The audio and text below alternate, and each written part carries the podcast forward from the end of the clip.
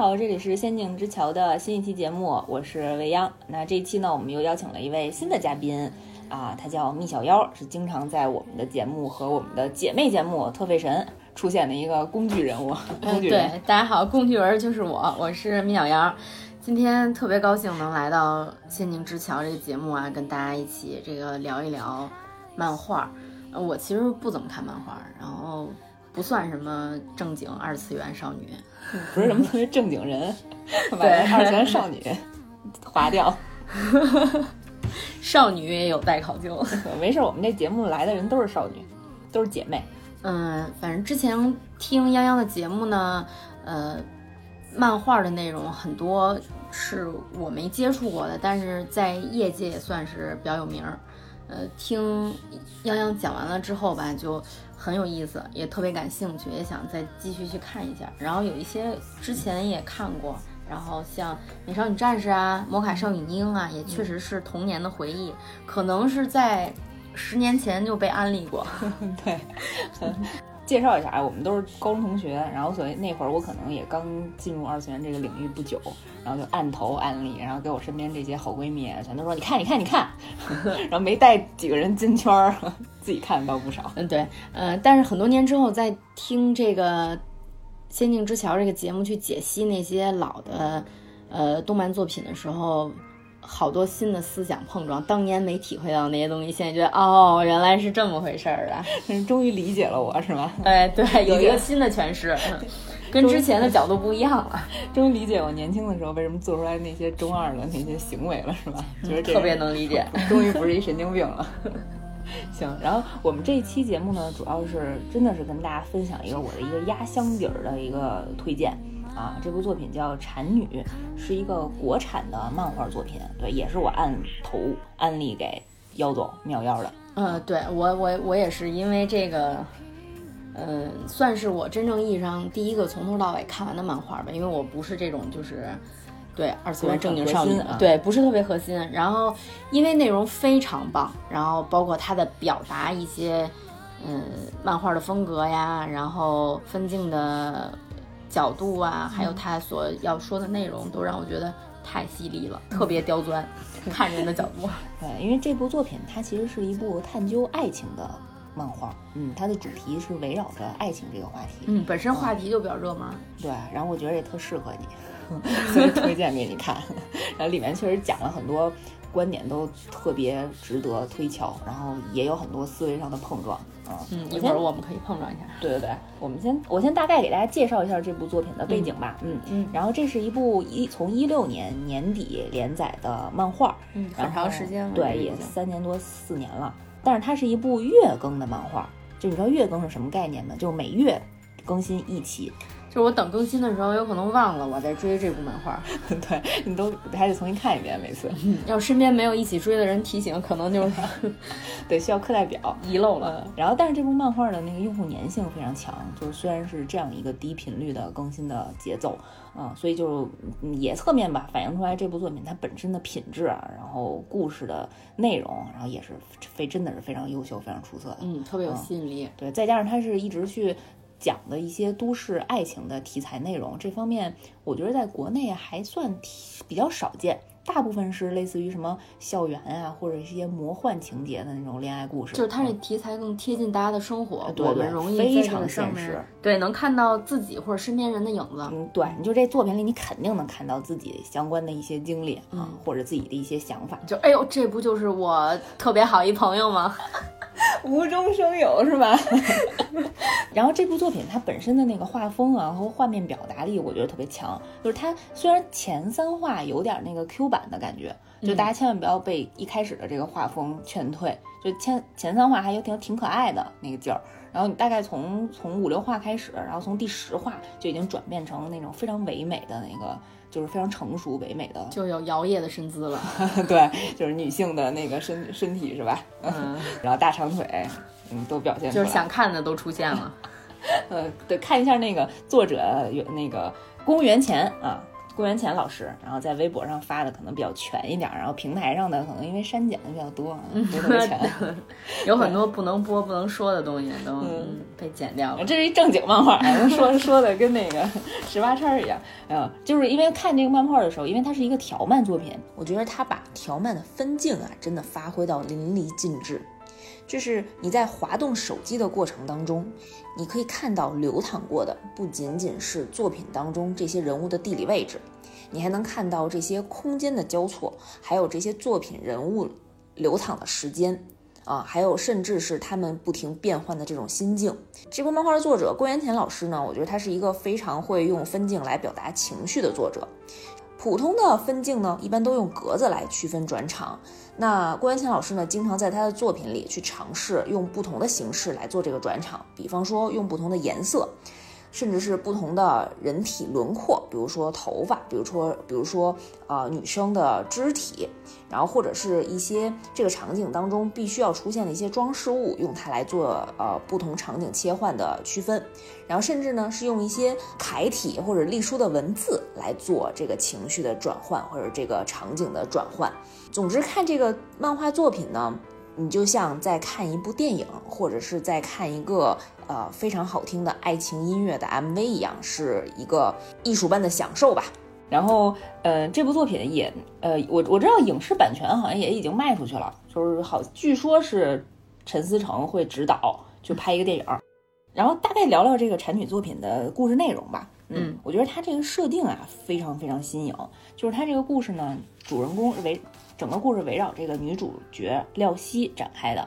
这个廖西呢，呃，首先先说她是一个特别美的姑娘，一个大妞，一坚果，反正就是底子非常不错啊，纯天然那种也是，呃，从小到大都是美人胚子啊。然后她这个主要新颖的点是在于这个姑娘她这个职业，嗯，她的职业叫鉴情师，嗯，我特别喜欢鉴情师这个说法，我觉得。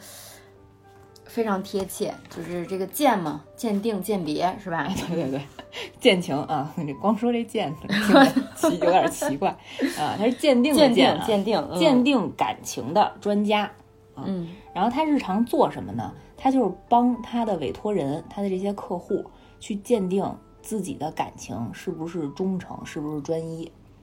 那也就是帮助大家在这个盲目的爱情中寻找本真，看透本质。呃，这故事一开始呢，就讲有一个女的跟廖西那个在一咖啡厅，然后对话，那那女的就跟他讲说，哎，你为什么年纪轻轻的从事这个职业？什么职业？说的这么不正经 啊？你干嘛老去当见情啊，帮别人？然后廖西就觉着跟你这刚才的表达一样，跟你有什么关系啊？就是对我这份职业怎么了？就是因为我从小到大，我见过太多这类的事儿，就是背叛，然后或者是虚伪。啊，然后这个就有有一个背景啊，就是是讲说，刚才我们也说了，廖希呢本人特别好看，从小就美到大啊，然后不是那种一般的好看，是出类拔萃了，对，好看加有气质，对，像你说不是那种那叫什么，经常说那句话，有文化，矫揉造作，那个妖艳贱货那个劲儿啊，就是非常哎，还非常天然，好看的很高级，嗯，然后从小到大呢。就是追她的人都特别多，然后尤其是她闺蜜的男朋友排到法国那种追她的特别多，嗯，就是一般都是什么大学宿舍里那个有男生来进来，就是她闺蜜的男男友就进来找，说谁谁在吗？然后廖希跟她说不在，那男生说哎正好，我太好了，对，就等着 不在，找的就是你，咱俩出去看一电影呗，啊，然后或者是认识的人的那个对象，然后。都变着法儿的想约廖希，嗯，跟闺蜜和男友坐一桌的时候，这个这个人手就伸到这个饭桌，伸到廖希腿上了，对，就这种，对，特别不正经啊。所以廖希从小到大呢，老接触这类的男生，就是老被迫的啊，害怕了，遇到对这种情况，所以他就觉着，嗯，爱情这件事儿就特。特别虚伪，这算看破红尘吗？有一点儿，嗯，然后他又觉着呢，就不相信爱情，对，就是就是不相信爱情，像你说的，就是所以他呢决定不再保持沉默，他决定自己要做点什么，就正好他们有一组织，就是专门去培养这种小姑娘，就来去帮别人建情，所以他也投身到了这个事业当中。组织，对他一组织后面一大姐，让我想起了最近比较火的那个天王嫂培训班儿。还有可能，我跟你说，这个高级点儿的 Amy 是吧？那个对不对？哦，后面有一 A，她也有一 Amy 大姐，嗯，然后他就帮人家去做建情，嗯，挺有生意头脑的。他自己就觉得就是哪里有需求，哪里就有市场。嗯，我我我我有这专业啊，我擅长干这个，那我就干干呗。对，廖廖西在开头有一段就是这么说的，我给大家读一读啊。嗯，我无意扼杀别人的爱情，但爱情这东西，薄如蝉翼，方生方死。你以为爱情来了，但它只是路过，借个火。所以我不再保持沉默，决定做点什么。这是他的这个叫什么观点是吧？对，这个服务宗旨吧。对，当然我们这节目刚才突然变成了一个午夜 深夜电台，午夜零点夜话。嗯，然后继续咱说咱这故事啊，嗯，然后就讲那个找他来这客户呢，就先抨击了一下他这职业，然后，然后但是呢，还是找他来下需求了，下 brief。嗯，虽然我看不起你，但是还需要你为我提供服务。对，就是你帮我验验我老公。嗯，然后廖西虽然觉着这事儿反正挺挺看也挺看不上对对面那人的，嗯，但是毕竟是自己的客户嘛，然后特别有职业道德，嗯，然后也就把这活接了。嗯，然后这女的呢，呃，还还还讽刺廖西，就是说你是觉着所有的男人你都能搞定吗？然后就不。对，就是他对自己比较自信，哎，对对对。然后我当时看的时候还挺纳闷的，那你要这么自信，你别来见情是吧？你非得要验证一下自己是不是特生命当中的唯一挚爱是吧？他还得偏偏找这么一见情师，嗯。然后廖七就跟他讲，就是其实男生呢也不是一定要必须要需要一个女生倾国倾城，也没有说一定美到极致才会。出轨或者才会动心思啊，他只需要一个千载难逢，就是你得在合适的时间和地点出现。嗯，对，你得对他路子。对，这就讲说那个廖希怎么去见情呢？她就从这女的这儿呢知道了她老公在哪上班啊，在哪个大厦的哪层，然后就每天都去那电梯里偶遇，带引号的偶遇，一对一 VIP 私人定制，偶遇这男生。然后这个男生呢，他的是他是一什么身份呢？他是一个呃高级的旅游策策划师那种，导游，高级导游一 v 一的那种，嗯，就 VIP 一 v 一，嗯，小团导游，个个人团，嗯，然后但是你想你想去哪儿，我给你弄，对，嗯，只要钱到位。从他的角度啊，他就是发现每天我上电梯的时候都能遇上这女的。都是同样一个大美女，怎么是你？怎么还是你？How old are you？是吧？嗯，所以大概是在第三天，也不知道第四天的时候，嗯，然后就跟廖西开始搭话了，啊，就是这是我第一天就发现，就是说那个姑娘，你是也在这儿上班吗？我是哪哪层的策划总监，对我有意思啊，有时间咱喝个咖啡啊。然后廖西就说那个，哎，太好了，嗯。正想找人喝咖啡呢，然后这俩人就约上去喝咖啡了。然后这个就他们俩就在聊嘛，然后廖希就跟他讲说，那个他其实也自己特别喜欢旅游，嗯，就特别希望能够去有一些见识，然后去海外去了解一下整个世界啊。这男生说那行啊，那那个我给你做一计划是吧？那个你想去哪儿或者你想了解什么，我这专业我都给你策划好了。然后廖希就说那个。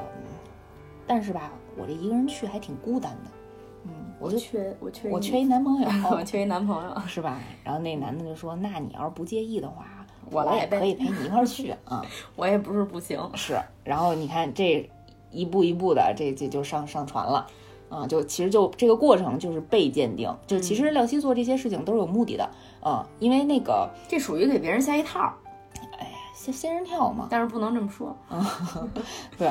剧情里的这个鉴定还算是比较，嗯，不能说合不合法了，咱们也不讨论这个合法性，是故事需要啊。因为他的这个客户啊，就这个女生来找廖希的这个女生，她的观点是觉着她老公是一定不会对外人有非分之想的，嗯，就是在我自己的眼里，他只爱我一个人，对，对我非常好。对，然后廖希就问他，那你找我来鉴定，你总得有一结果，对吧？那你怎么能看？你想怎么着？什么是？正确或者什么是，就是我这事儿怎么了结呀？是吧？你什么时候给我结账啊？什么时候做做完这工作啊？然后那女的说：“那你就给我有一个明确的证据，能够证明他要跟你发生肉体关系。”嗯，那这工作其实危险系数还挺高的是哈。是，但是嗯廖希他自己有一职业原则，就是绝对不会跟客户的这个被鉴定的人有发生肉体关系的这个点到为止。对对，这个过程啊啊，所以就是他们在就是这个男生在约廖西那个看电影啊，然后喝咖啡的这个过程当中，也多次表达了这个意愿，嗯，然后廖西就把这录下来了，就是类似于说那个我今天下班之后，然后有有空，我媳妇儿不在家啊，咱可以去哪儿哪儿哪儿是吧？就是共度一个良宵。对方媳妇儿故意创创造一个我不在现场，嗯对对对，然后还说不是仙人跳。然后廖西就把这段录音发给那个他客户了，发给女的了。嗯，这个就算是盖章了。对对对喂，然后这第一个故事就结束了。就第一个故事就是告诉我们了廖希的这个职业和他日常的一个工作模式吧。就是他大概怎么运作的这件事。对，就是，呃，一般都是女生来找他鉴定自己的男友或者鉴定自己的老公。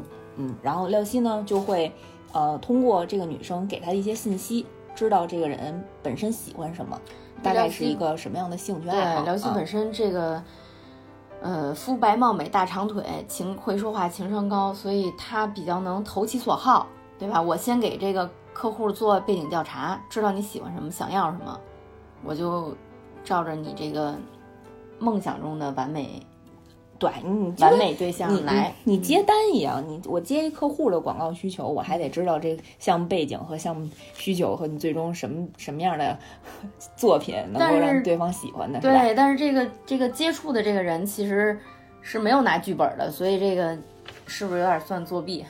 嗯，反正就是你喜欢什么样的，然后我就希成为什么样，就变成什么样的。我啊可以是嗯百变上百变小樱魔术卡，就是因为他每次鉴定不同的人的时候，他都会换装，就换成不同的发型，太刺激了，听着就好。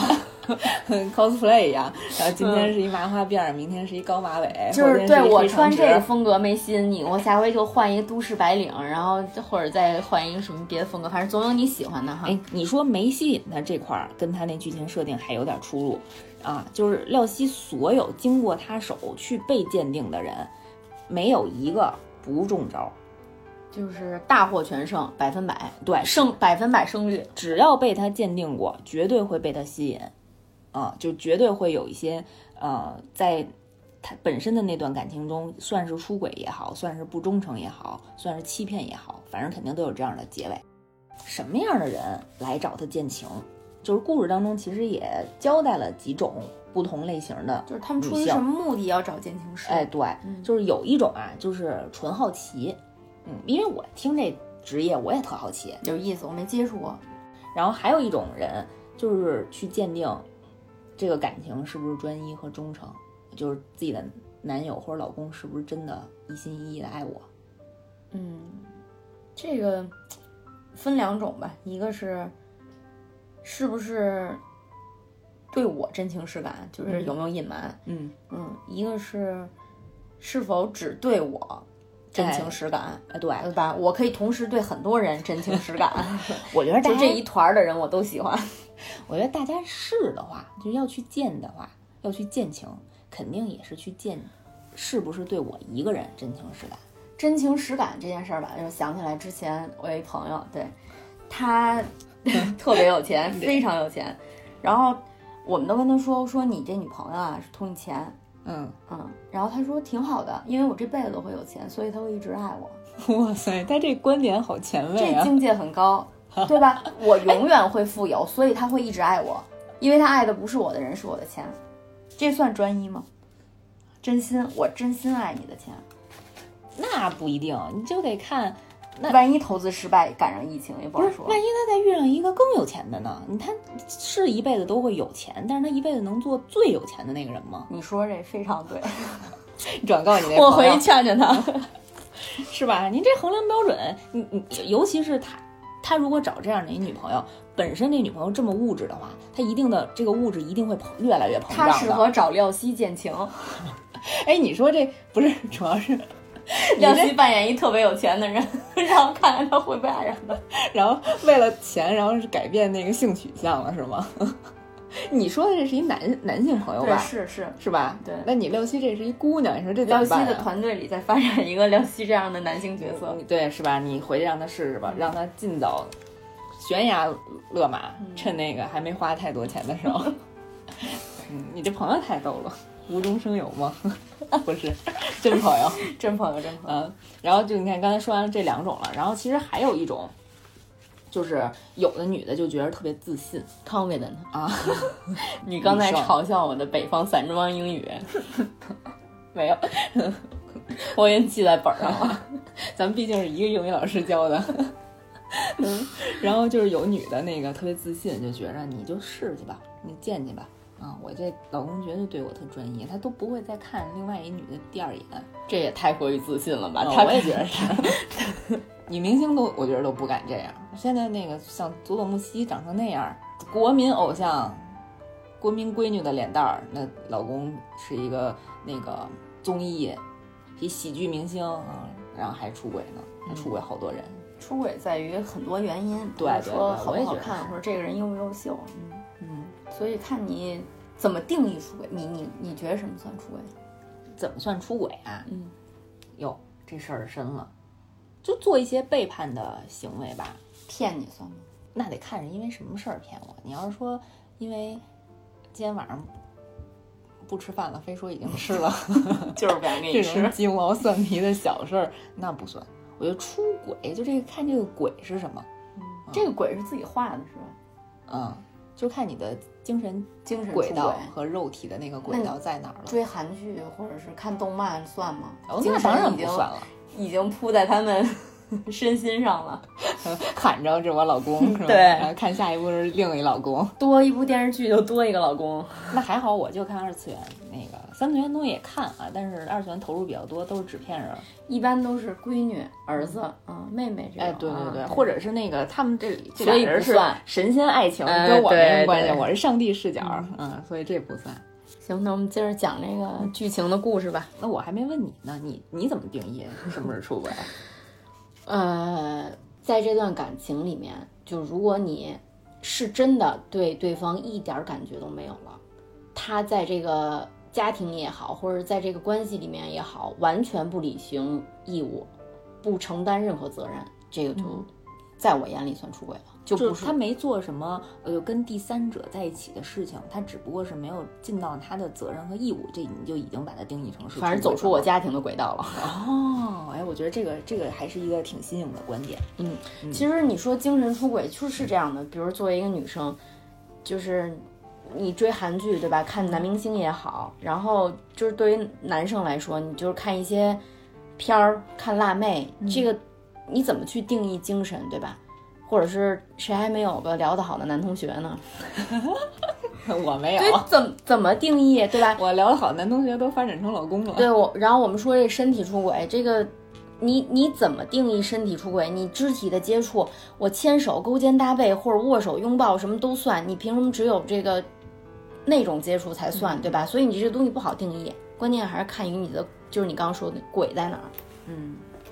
行吧，反正大家心中应该都有自己的鬼，每个人判断标准不一样，有自己的原则。嗯，然后我觉得他那个收费方式特别有意思，你还有印象吗？呃呃，对，这个这个是挺逗的，就是不收钱啊，就不收那个客户刚开始找你见情的那个费用是吧？嗯，诉诉讼费、需求费，呃，对，就是就跟他自己的原则有关系。就是我不以这个经济这个金金钱的这个金额来去量定我你需要我做的这些事儿啊，对我觉得他这个不需要我不需要你付出金钱的，嗯，但是呢，我也得索取，嗯，什么方式索取呢？就是，嗯，在就是你老公或者你男友追求我的这个过程中，追求廖希的这个过程中，花的钱，嗯，送的礼物，就是包啊、车啊、表啊、房啊，对这些，哇，大手笔。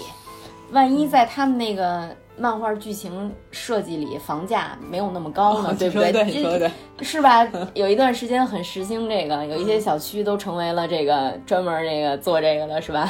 比比如说北京某什么城什么 什么什么中心啊，对对对，嗯，经常会遇见。所以就是，其实这个从目前廖西的战绩来讲，稳赚不赔。嗯。对，就是他不先收费，是吧？对他不收那个找他来鉴定的这个女生的钱，不收现金，也不刷卡啊。然后，但是呢，就是他在鉴定的这个过程中，收到的男方给他的所有的礼物啊，所有给他的金钱或者是物质上的包啊什么的，像你说的，然后他都照单全收。嗯，大量的奢侈品，提前写好协议了，就这些东西，你这女生你不能最后要回去。嗯，出手概不退还。哎，对。哎，这特好，特方便。就是现实生活中，如果有廖希这样的人的话，呃，对我们给他推荐一下我们的姐妹电台，姐妹电台，特费神的伊萨，这个有这种需要出手的，对二手二手的东西可以去找他，然后一定会给你一个非常高的价格。嗯，然后刚才说了这么多，就是做了这么多准备工作，然后我们这剧情呢，不光是讲他鉴定别人的感情的故事。啊，就一句老话说得好，就是出来混，迟早是要还的。风水轮流转，今天就轮到廖西了。呃，有一天他接到了一个单，嗯，有一女生跟他说：“你你去酒吧去勾引我老公，我老公穿穿了一个那个蓝条的那个 T T 恤，嗯，然后那个廖西就去了，然后坐在吧台上看旁边一男的，然后也穿着蓝色的 T，然后觉得这应该是自己那个被奸情的对象，啊，然后上去就主动搭讪了，先问他那个先生一个人啊。然后结果那男生还挺冷漠，然后就说等朋友，嗯，然后女生就接着说男朋友女朋友，啊，结果这男的转过头来跟他说要你管，跟你有什么关系？对，就没想到吃瘪了，一上来，嗯嗯，然后结果这男生那手机响了。然后手机响了，他一接，他是不是近视没看清楚廖西长什么样？你说可能是因为太晚了，酒吧里比较迷幻，啊，就男生一接上接接起电话来，上来就说：“喂，老公。”然后结果廖希就惊讶了啊，说：“哎呦，这叫老公了啊，可能跟这自己的取向不是一挂啊，难怪不是我的受众 群体。对，难怪刚才没被自己的殷勤所打动。对，啊，然后结果就听那个那男生在旁边就咆哮说：“那个你有病啊，你放我几次鸽子？你自己说，我我不听，我挂了。”啊，然后结果。这俩人，然后后面这段还挺逗的，挺逗的。嗯，那个廖希说的啊，不代表我的言论啊。然后这廖希就问他说：“那个原来你是搞基？” 然后结果这男生说：“搞基，你是吗？你是鸡吗？” 我当时看的时候就要笑死了。然后那女生说：“那个这这我当然不是了。”然后然后男生就说：“那个那你来这种地方干嘛？好女孩是不来这儿的。”然后就廖希就说了那个经常网上用到那个台词儿，就是说虽然我那个抽烟喝酒纹身说脏话逛夜店，嗯，但我知道那个我是好女孩儿 啊，是，反正这个这段呢就是阴差阳错让小小希让这个廖希，呃遇上了我们这个男主小贝，就是刚才他撩的这个男生，就是撩错了，就不是他那个要鉴定的对象。他认错人了，认错人了，等于小贝没戴眼镜，撩七也没戴眼镜。对，因为他不知道啊，他可能那个那客户就跟他讲，你就去那酒吧哪儿哪儿找一个穿蓝色 T 的人啊，结果他就认错了，就是小贝跟他原本要找的人撞衫了。嗯，对对对，然后结果这俩人就把小贝当成那个被奸情的对象。是，然后结果这是一等于说是一陌生新人嘛，这俩人就就着这个好女孩坏女孩的话题稍微聊了两句，嗯。结果那个没出两分钟呢，然后那个找他下单那客户自己来酒吧了，然后就发现自己老公都都不用廖西出场，就是已经那儿莺莺燕燕抱着好几个了，春色环绕。对，就喝着酒，然后抱着小姑娘，然后那个雇主还说呢，那个我我我回头给你结账啊，啊，然后就行，廖希你这啪可以下去了，我找我老公算账了。然后廖希才反应过来，哟，认错了，那太尴尬了，这个。刚才这段对话能掐了吗？有黑衣人那个 笔吗？给我照一下，想忘了我今天发生的事儿。嗯，这个就是男主和女主相遇的这一经典的桥段。嗯，也算是一个美丽的误会啊。对，就是反正这俩就遇上了。嗯，然后遇上之后呢，呃，其实我觉得等这俩人走出那个酒吧的时候。可能光线好一点，然后小贝发现 六七长得还不错，戴上眼镜了。对，然后就是还跟他说呢，那个路上这么晚了，小姑娘一个人回家不是特别安全啊，我也可以给你送回去。然后确实是给人送到家了。反正就是这两个人是一个，嗯，算是尴尬，但是又不失礼貌的一个邂逅吧。就看清楚姑娘的长相之后，就可以送回家了。让 让你说了，让我们对小贝其实特别不正经的样子。嗯，其实小贝应该非常正经，因为你想在那个就是酒吧那种环境哈，有这个很漂亮的女孩子跟他主动搭讪的话，他就是完全就不搭理人，因为陌生人嘛，就是其实还是这个自我约束能力非常强的。哎，对，就是刚才也一提到就是，不是那种沾花惹草的人。嗯，刚才也提到了，就是他接电话那个老公，其实是他一朋友一哥们儿，然后姓龚，啊，宫殿的宫，然后所以他其公元前的宫哎对我们那作者就用这名字是吧？嗯，然后就其实叫他那哥们儿了，当时也是因为他哥们儿给他打电话说特别有灵感，然后你赶紧陪我聊聊，然后咱就约在酒吧里见。然后其实小贝日常是不去不去酒吧这种地方的，老公是一个漫画家。然后那天呢，就是编辑真的不是公元前吗？投射了吧，就是可能是这个作者自己投射自己的影子进来，然后那天就被那个编辑摁在家里就赶稿，然后没出来，然后结果就放了小贝鸽子，然后这机缘巧合，你看是吧，让小贝和我们这女主认识了，嗯，也算是创造了机会。嗯，然后那个为什么说出来混都是要还的啊？就是故事后面呢，慢慢的就讲到了廖西和小贝就逐渐的互相吸引上了，嗯，俩人越走越近。越看越对眼儿。嗯，就是廖西阅人无阅男无数的情况下，居然被小贝这样一个直男，一个正经，看上去有点死板，然后也不是特别有意思。就是被他的这种正经和真诚打动了。嗯，就是可能跟我遇到的所有人都不一样，对，就之前遇到都是油嘴滑舌，然后或者是比较油腻的男生吧，中招了。嗯，结果自己被丘比特射中了，啊、就是从一个百经沙场的这样的一个女性，然后突然就一一招变成了一纯情小女孩儿，嗯，自己还算星座匹配度，算自己那个姓名的那个对，比较像那个对高中恋爱的小女生，哎对对对就是你会因为她的每嗯所有的这个动作情节，然后心动，然后一些很小很小的事儿，然后你会非常的上心。对，就是属于、嗯，出门之前认真打扮，嗯哎对精心每一条短信都，哎，他这什么意思？他他他他发这表情代表什么呀？哎，他他他怎么两个小时没回我了？就是俨然那种，怀怀春小女孩的劲儿，对对对对，嗯，就是这个，我觉得也是故事的一个转折点吧。嗯，就是这样一个女生，她真正意义上的恋爱了。嗯，廖希中招以后呢，就是她爱上小贝以后啊，就你知道这个女生啊，哎呀，再加上廖希又干了这个职业干了这么多年，嗯，她就有点职业病了。多少对小贝还是有点不信任，嗯，因为她了解不够深啊。对，之前遇到的人都是渣男，都是被都是出轨过，所以他有点儿不放心。然后重重操旧业，也不能算重操旧业，他就是这个老本行啊，他就想试自己男朋友，试小贝。其实也很正常，是吧？一般这个女孩之间都有，就是让闺蜜假装说：“哎，你帮我试试他。”结果试走了。没有啊，没有一般啊，我不在这一般范围之内。嗯，反正廖希可能因为自己本身也是在这个行业吧，在这从这从事这个职业，然后那个他就找了好多姑娘，然后天天还是那老一套，电梯间，嗯，连着二十多天跟你偶遇，然后结果那个第二十九天了，然后那姑娘实在是忍不了了，因为小贝一直都没理她，然后就主动跟他说：“嗨，你不觉得我很眼熟吗？” 小贝说：“你谁呀、小薇说：“哦，不好意思，那个现在网红脸长得都一样，我不知道一直都是你。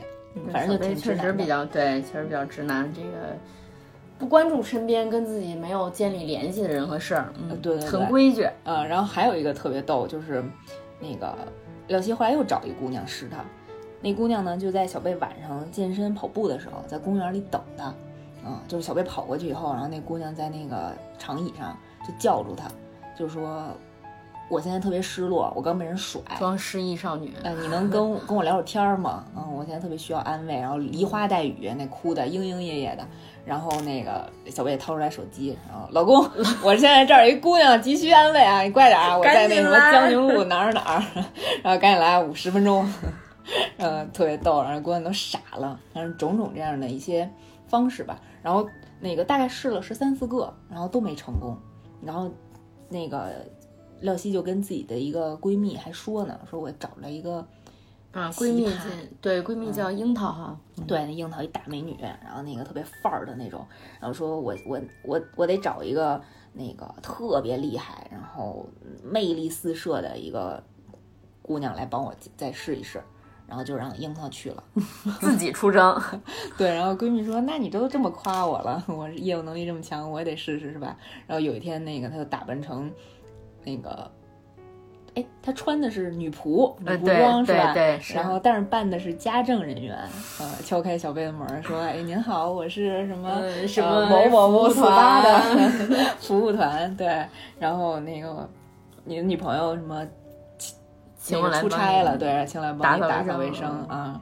然后小贝说：“你这个穿的有点冷啊，啊，然后那你进来吧。”然后就一直扫一直扫，然后结果那个樱桃就在他们家桌子底下那蹲着，嗯，就是有有一些不能画的那个做做出各种试探行为啊，哎，对对，做出各种试探的动作，然后帮你打扫打扫那个桌子底下的灰尘啊。然后结果小贝还是不买账，我说姑娘你在底下，我这桌子底下 擦俩小时了，你 你到底是出来还我都能？在上头滑冰了，是吧？嗯，要不然你换个地儿。然后反正那个在他屋子里待了六个多小时，然后把他们家大扫除整个全套的干了一遍。然后反正就是试探了很多次都没有成功，然后廖希才放下心，决定跟小贝一定要走到最后，就觉得他是一个能够托付终身的人。这个廖希运气比较好啊，这个用闺蜜试男朋友，这个没。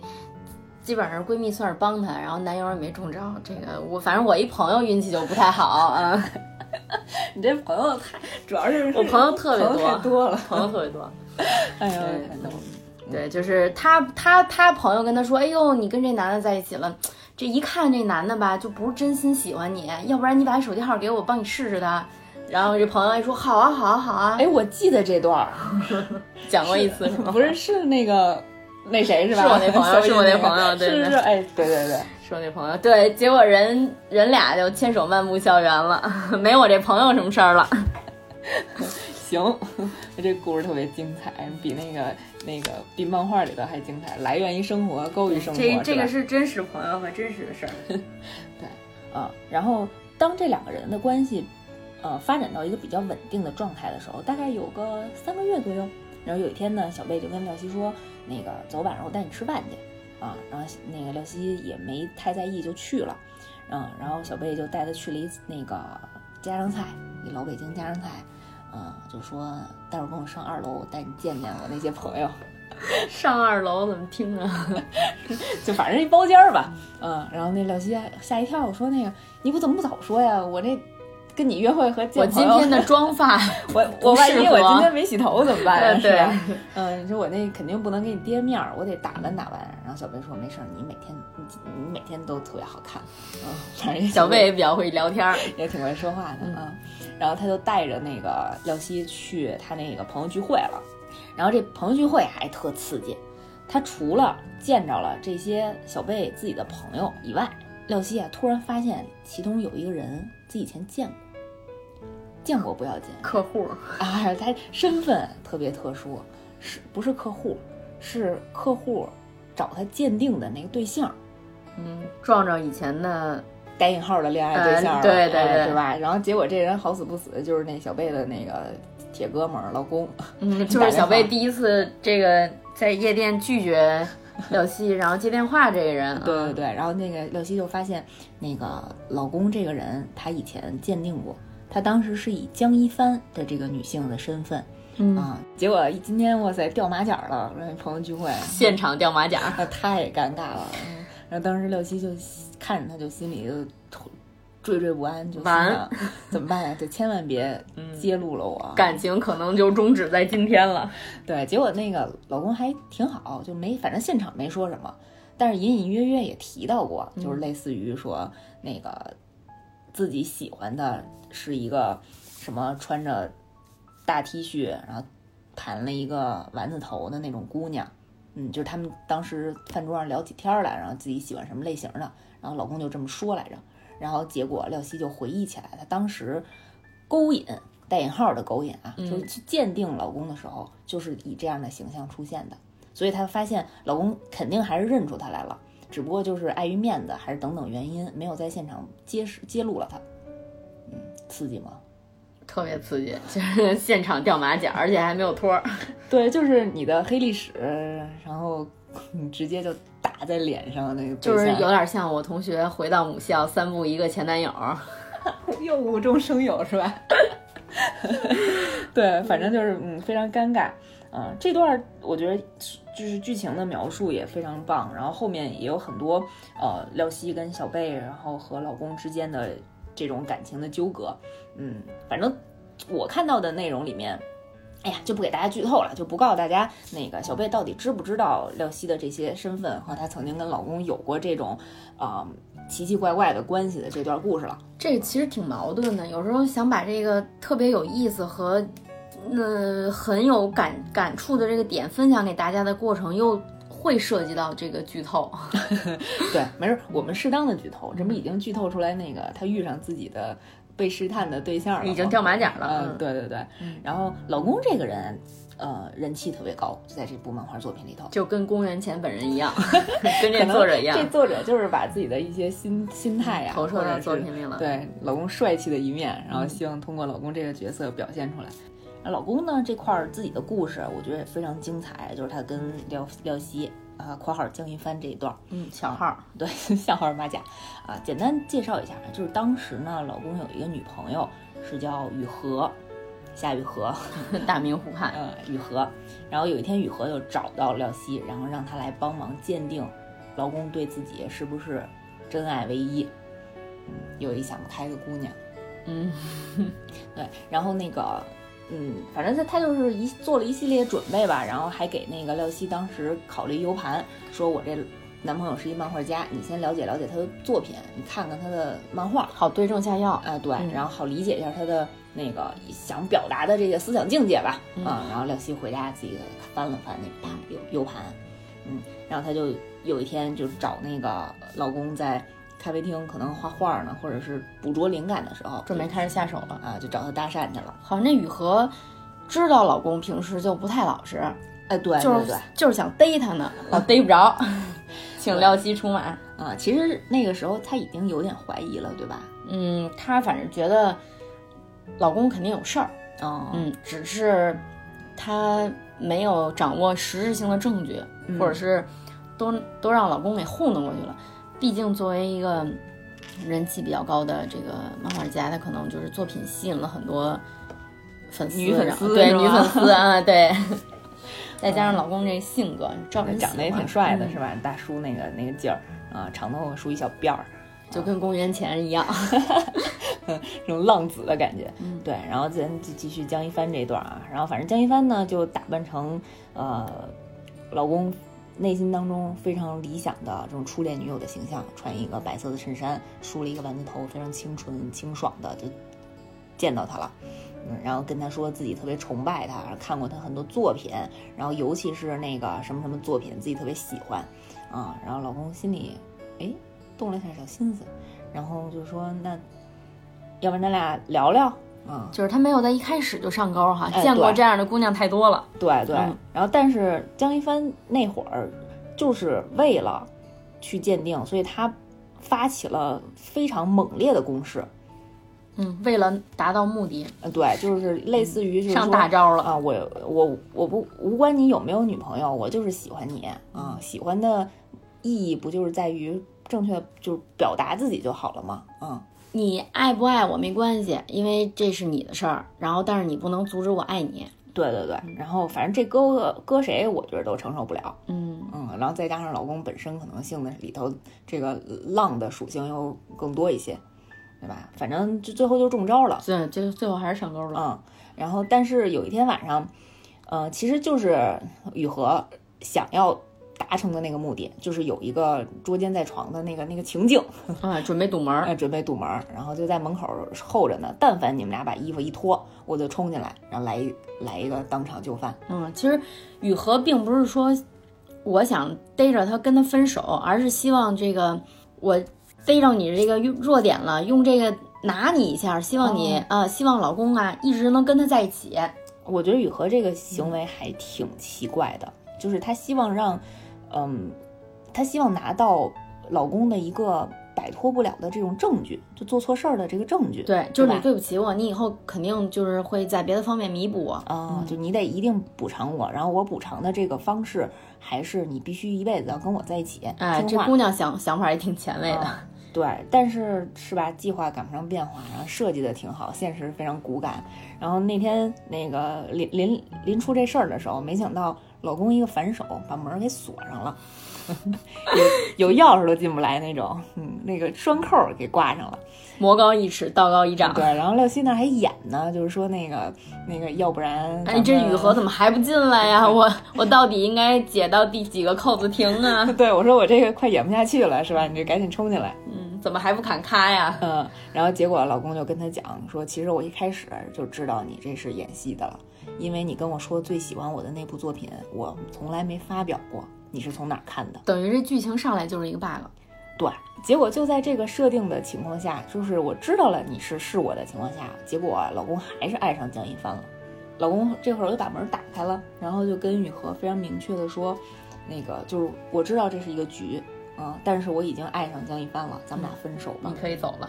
嗯，就是这是这这并不是雨姑娘禾想要对想要达成的结局。嗯，嗯，就那个江一帆就是廖希也傻了，说这怎么不是我刚设计怎么不按套路出牌呢？设计好的不是这样的。不是不按套路出牌，就根本不出牌。对，呃，但是这个故事呢是无疾而终的，就是老公在跟雨禾分手之后，然后那个因为廖希没把这件事情当成自己的感情啊，江一帆这是一个工作，这个小号就结束了下线了啊，嗯，然后嗯他就是。就就逃，就最后也是落荒而逃了。其实嗯他以前也没有经历过这样的情况，啊，也没想到说一般，因为一般他之前遇到的男生被捉奸在场的时候，或者被暴露的时候，都是属于那种痛哭流涕，然后跟自己老婆或者怎样的悔过。哎呀，我我不是故意的，嗯我谁都是他勾引我的，嗯谁都有那个失失嗯失马的那个失邪的那个时候是吧？然后没想到那个老公是这么一真性情的人，然后当机立断跟前任分手，我就是要跟你在一起，我知道你是我，我还要跟你在一起。嗯，我知道你演戏，嗯，对，然后但是那个廖希这段儿，其实在自己的剧本上就咔了，嗯，就是结束了。没想到风水轮轮流转，然后两两年吧，我记得是，结果在现任男朋友的聚会上 又遇上了老公，啊，然后之后就发生了他们之间的一些啊、磨合，一些冲突，嗯，就是到底要不要告诉小贝这件事儿，到底怎么处理这两个人之前和现在的关系，啊。嗯，廖希也是后来对自己之前的行为给老公做了一些解释哈。其实这个东西不用多解释，嗯。嗯，知道什么意思，反正就是大家心里都清楚怎么回事儿。但是没想到这么多年，然后老公对廖对江一帆这个塑造出来的角色，啊，一直都念念不忘。老公没走出来，没走出来他以前这个这个老公在这个剧里面，漫画家的这个笔名儿叫向子深，嗯，嗯，所以酒江一帆不怕巷子深。哎，对，江一帆管他叫向老师啊，很客气，就是未央老师是这种。锁我。嗯嗯，但是遇见廖希之后呢，他把他这个笔名儿改了，嗯，改名儿叫泥菩萨。泥菩萨。对，为什么？因为泥菩萨过不了江啊。哦，就是江一帆是吧？对，泥菩萨过不了江，渡不了河。渡河的河是雨雨禾，禾就是自己前任。嗯嗯，就他是觉得自己对不起了前任，但是没有办法，要坚持自己的内心，喜欢上了一个新人江一帆，对吧？嗯，对，其实和后面可能没有过多诠释，主要是过不了江。嗯，过不了江。嗯，对。然后后面后面其实也有雨禾后面再一次出现了，嗯然后也挺精彩的，发生了很多好玩的故事，大家可以自己去看一看那个漫画内容啊。然后刚才讲了半天老公的这个故事，我觉得这个男生在这个剧情里头是一个嗯，挺算是挺另类的一个观点的存在啊，他代表了一部分人的一些呃论论点，及时行乐。呃，对，他是及时行乐，然后他也他是那种，其实老公坚持的是，他觉得真诚最重要。他的这种真诚不是说我对你一片真心的真诚，是我爱你，我就表达我爱你，我真正的面对你。我不爱你了，我一定第一时间告诉你，那咱俩分手，我真的是爱上别人了。啊，所以他当时说的一个观点是说，就是忠诚的对立不是背叛，而是虚伪。他觉得我不爱你了，我还维持跟你在一起，这是不对的。就是好聚好散，不行就分，重启试试。对，得之我幸，失之嗯是我不行，我得努力，嗯，我放不下。反正对这种这个恋爱的经营，每个人可能自己的看法都不一样啊。我有一个自己的观点，就是我觉得就是两个人在对感情的这个相处期间，其实有一个比较好的这个方式，叫有点像玩模拟人生，这个模拟人生恋爱积分制。有，把自己的人人生哎，把游戏对，把自己人生人生游戏了，就是仅供参考啊，就个人个人的见解。然后就比如说我们跟呃。伙伴，呃，同伴、伴侣之间这个互动，甭管是这个男朋友也好，女朋友也好啊，爱人也好啊，这个它其实是一个，嗯，相互关联的连锁行为，就是每一个动作都不是独立执行的，嗯，就是我们生活中的每一个小事儿和每一个细节都会为你们之间的情感加分儿，就像模拟人生，对吧？也有可能减分儿，哎，对，加分或者减分，就是你积分嘛，嗯，比如说两个人出门之间的这种就是。亲吻啊，拥吻啊，或者是这个，呃呃，其他的一些就是体贴的互动行为啊，这就是加分儿。就比如说你这个在对方真的是在，呃，认真拼事业、干工作的时候，你夺命连环扣，那可能就是减分的这种项目。对，因为呃，大家比如说就是呃住在一起的这个这个情侣们，肯定会遇到一个问题，就是。一共同睡眠，对吧？有的人睡眠质量好，有睡眠质量不好。就是你，比如说不能同床共枕，嗯，它并不是说所有人都一定要在一张床上睡哈，就有可能先睡，过一会儿分开什么的，这些都有。当时那个，呃，手工梗不是做了一个那个夫妻分分合合床嘛？就是说这个床可以拼在一起，又可以分开，方便大家在吵架的时候冷静，然后再方便那个 大家在那个缓和的时候拼在一起啊，电动的，嗯。嗯，所以比如说你失去了这个同床共枕的这个加分项，你就是它会靠其他的项去弥补我生活中的体贴，对吧？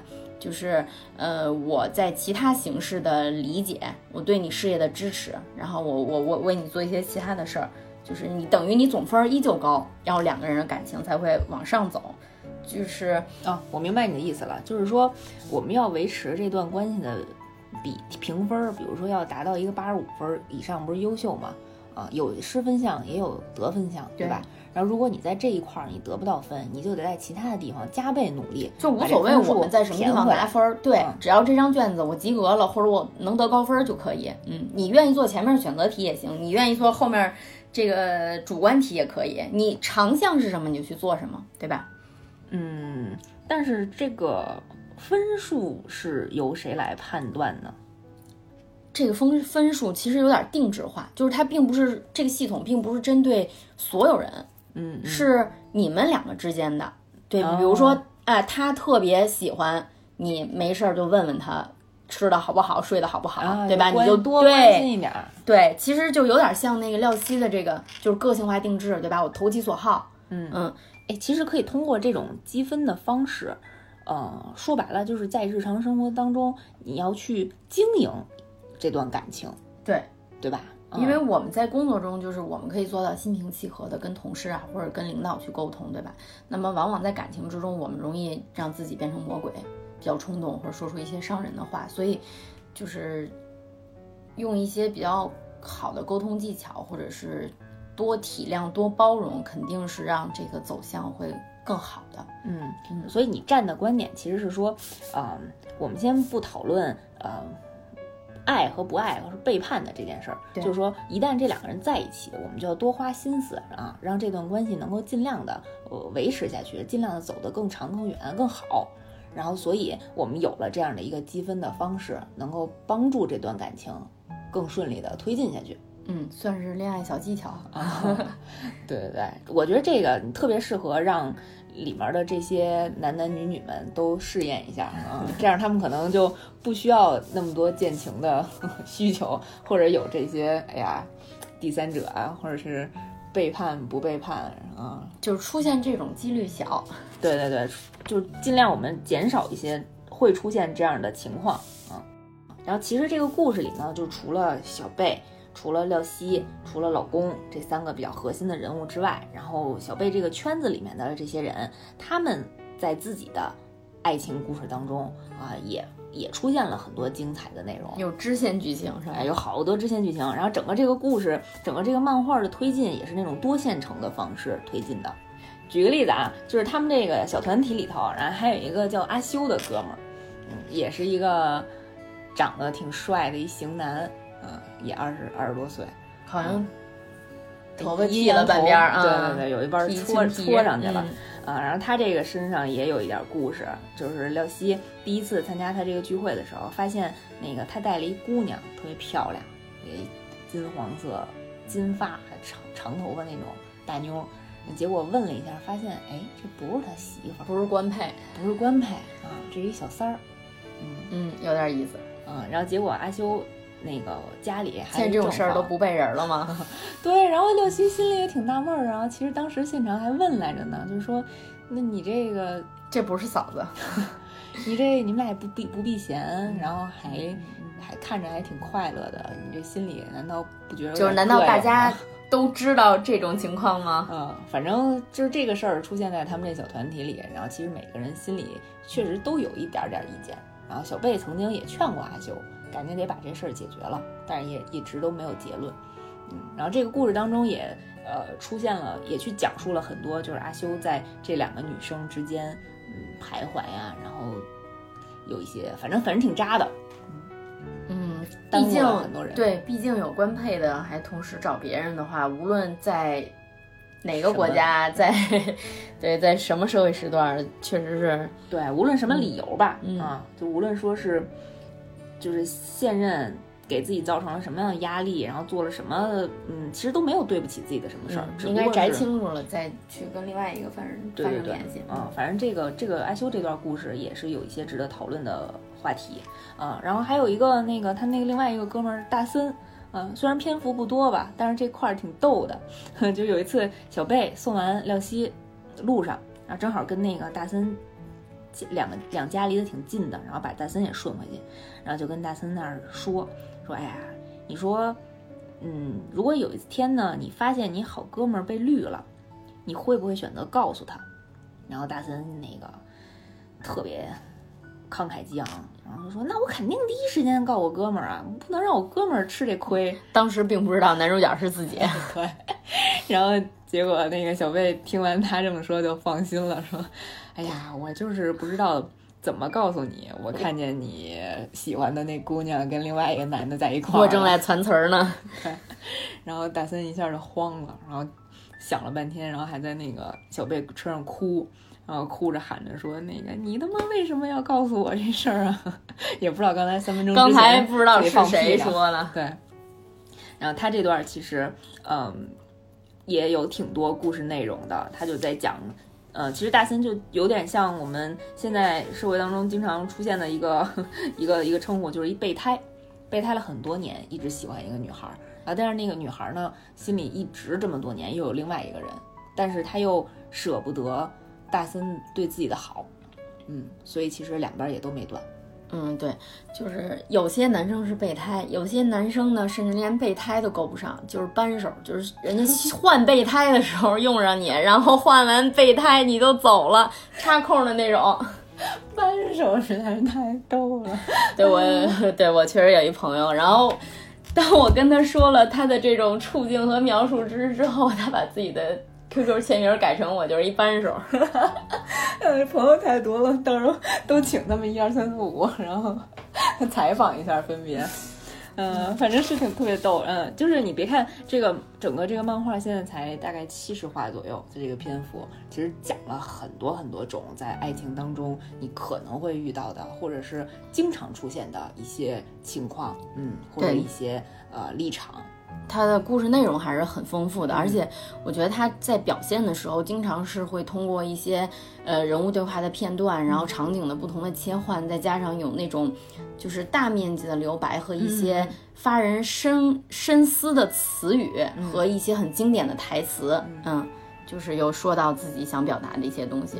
郭元乾老师他在创作这部作品的过程当中，一个呃，其实一直都在突破自我，就他要尝试表在这个内容当中表达很多东西，所以它其实比如说隔两三画，它就用一种新新的绘画的手法，比如说刚开始可能新的艺术形式表达对，，就刚开始可能是一种那个线条，然后后面有一集就突然变成了厚涂，嗯，就是他要尝试画进去更多的元素和内容。呃，厚涂那个我们下回再科普一下啊，对于那个非二次元我特别轻声的问了一句：“后图是吗 嗯，我到时候给你指出来是哪一个是啊。反正老师当时在微博和那个作品的尾页也表达了自己希望，嗯，不断的就提升这部作品的一些艺术性，还有它里面的一些内容的表达形式啊，嗯是一个不断在突破自我，然后在提升作品品质的，嗯，一个努力向上的一个？”嗯漫画，家。想想用不同的形式跟大家分享更多的内容。，对对对，所以这部作品真是压箱底儿了，就是它本身故事内容特别好，然后探讨的一些方向，探讨的一些爱情的话题呢也非常犀利，然后非常，哎精妙啊。然后你能让我看你箱子到底有多大吗？是不是底儿压的至少有好几层？然后后面因为箱子太大了，所以压底儿的东西很多 后。面节好多节目都会说，哎，这又又是我一个压箱底儿那你那那你那箱会不会每年就是像那个就是相声班子似的，有开箱封箱，对对对，拿出一些东西，然后再往里放一些东西？没错啊，所以就是这期，嗯、聊得非常开心啊。但是其实故事故事里面，呃，有很多精彩的内容没有，因为节目时长原因啊，没有篇幅给大家介绍的比较详细了，还是希望让大家看一看啊。对，如果有什么自己的想法或者对爱情的见解，都可以给我们留言。然后有一些哪些就是你想继续了解或者需要我们深入讨论的问题，也可以给魏阳老师留言。魏老师，魏老师，啊，对，可以加一下微信啊，在那个节目的那个详情里有，然后回头我们再拉一微信群，嗯，还挺开心的，下次再来行吧？看有没有机会了，看收听率。行，那我们这期节目就到这儿，好，就到这儿吧，嗯，嗯行，再见。拜拜。那你觉着爱情这个事儿能被鉴定吗？最好不要去鉴定。跟爱人交往的过程中，其实无论是男性还是女性，都有一定的算是出轨或者背叛爱情的概率，对吧？我们都无法保证说，在我的生命结束之前，我们一定会对这段感情忠贞或者是专一。就只有当我们跑到这个长河尽头的时候，我们可以说我这一生无愧于心，没有背叛爱情。但是，当没有走到终点之前，我们都无法说我能够坚持到底。我们只能是做一个美好的期许，或者是把它的概率降到更低。所以，我们就假设所有人的出轨概率都是有的。嗯，对，它都不是它都不是为零的，尽管有些人可以无限接近零。然后通过我们的对社会的认知也好，我们学习学习新的知识也好，我们的呃眼界、我们的家教，我们接触不同的人，就是一些好的事情，可以让我们降低背叛的概率。嗯，但是如果你去做了这种鉴定行为，其实你本身这个行为就是在增加，就是对方产生背叛和出轨的概率。嗯，所以其实就试别人是吧？对你，你因为你不知道会出现什么样的意外，嗯就是好了方向是他那个坚守了，难道他这次坚守了以后就不会背叛吗？你无无从而知。就是是不是这次，如果是你为他量量身定制了一个这么可心儿的人，他稍微有一些动心了，他他并不知道这是一个局，然后就代表他一定不会对你们的爱情忠贞吗？这个也是剧里面一个就是比较经典的台词，就是说，当怀疑一旦产生的时候，罪名就落实了。我觉得说的非常有道理。那爱情这个永恒的话题，从来就没有正确与否。就即使你在自己的事业或者工作当中非常的成功，然后你在社会上取得了很高的地位，那你依然不能说你的爱情从始至终都是尽善尽美的。你每一次爱情都能够屡战屡胜。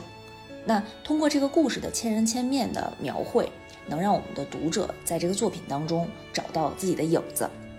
就即使啊、你可能跟这个作品当中的某一个人并不是百分之百的设定的吻合，但你通过他们的对话，通过他们的这些经历，你总能体会到他们的一些所思所想，总会跟自己曾经某一段时刻的想法产生过共鸣。我觉得这也是作者，呃，想要表达的一种观念，就是我们在三次元的人生当中，只能这辈子度过一种人生。但是你可以跟着这个故事里面的主角，比如说小贝，比如说老公，比如说廖希，然后跟着他们去体验不同的爱情观，然后去思考，在不同的爱情观下，我们应该怎么去面对爱情里面的这些没有人能够告诉我们是正确答案的问题。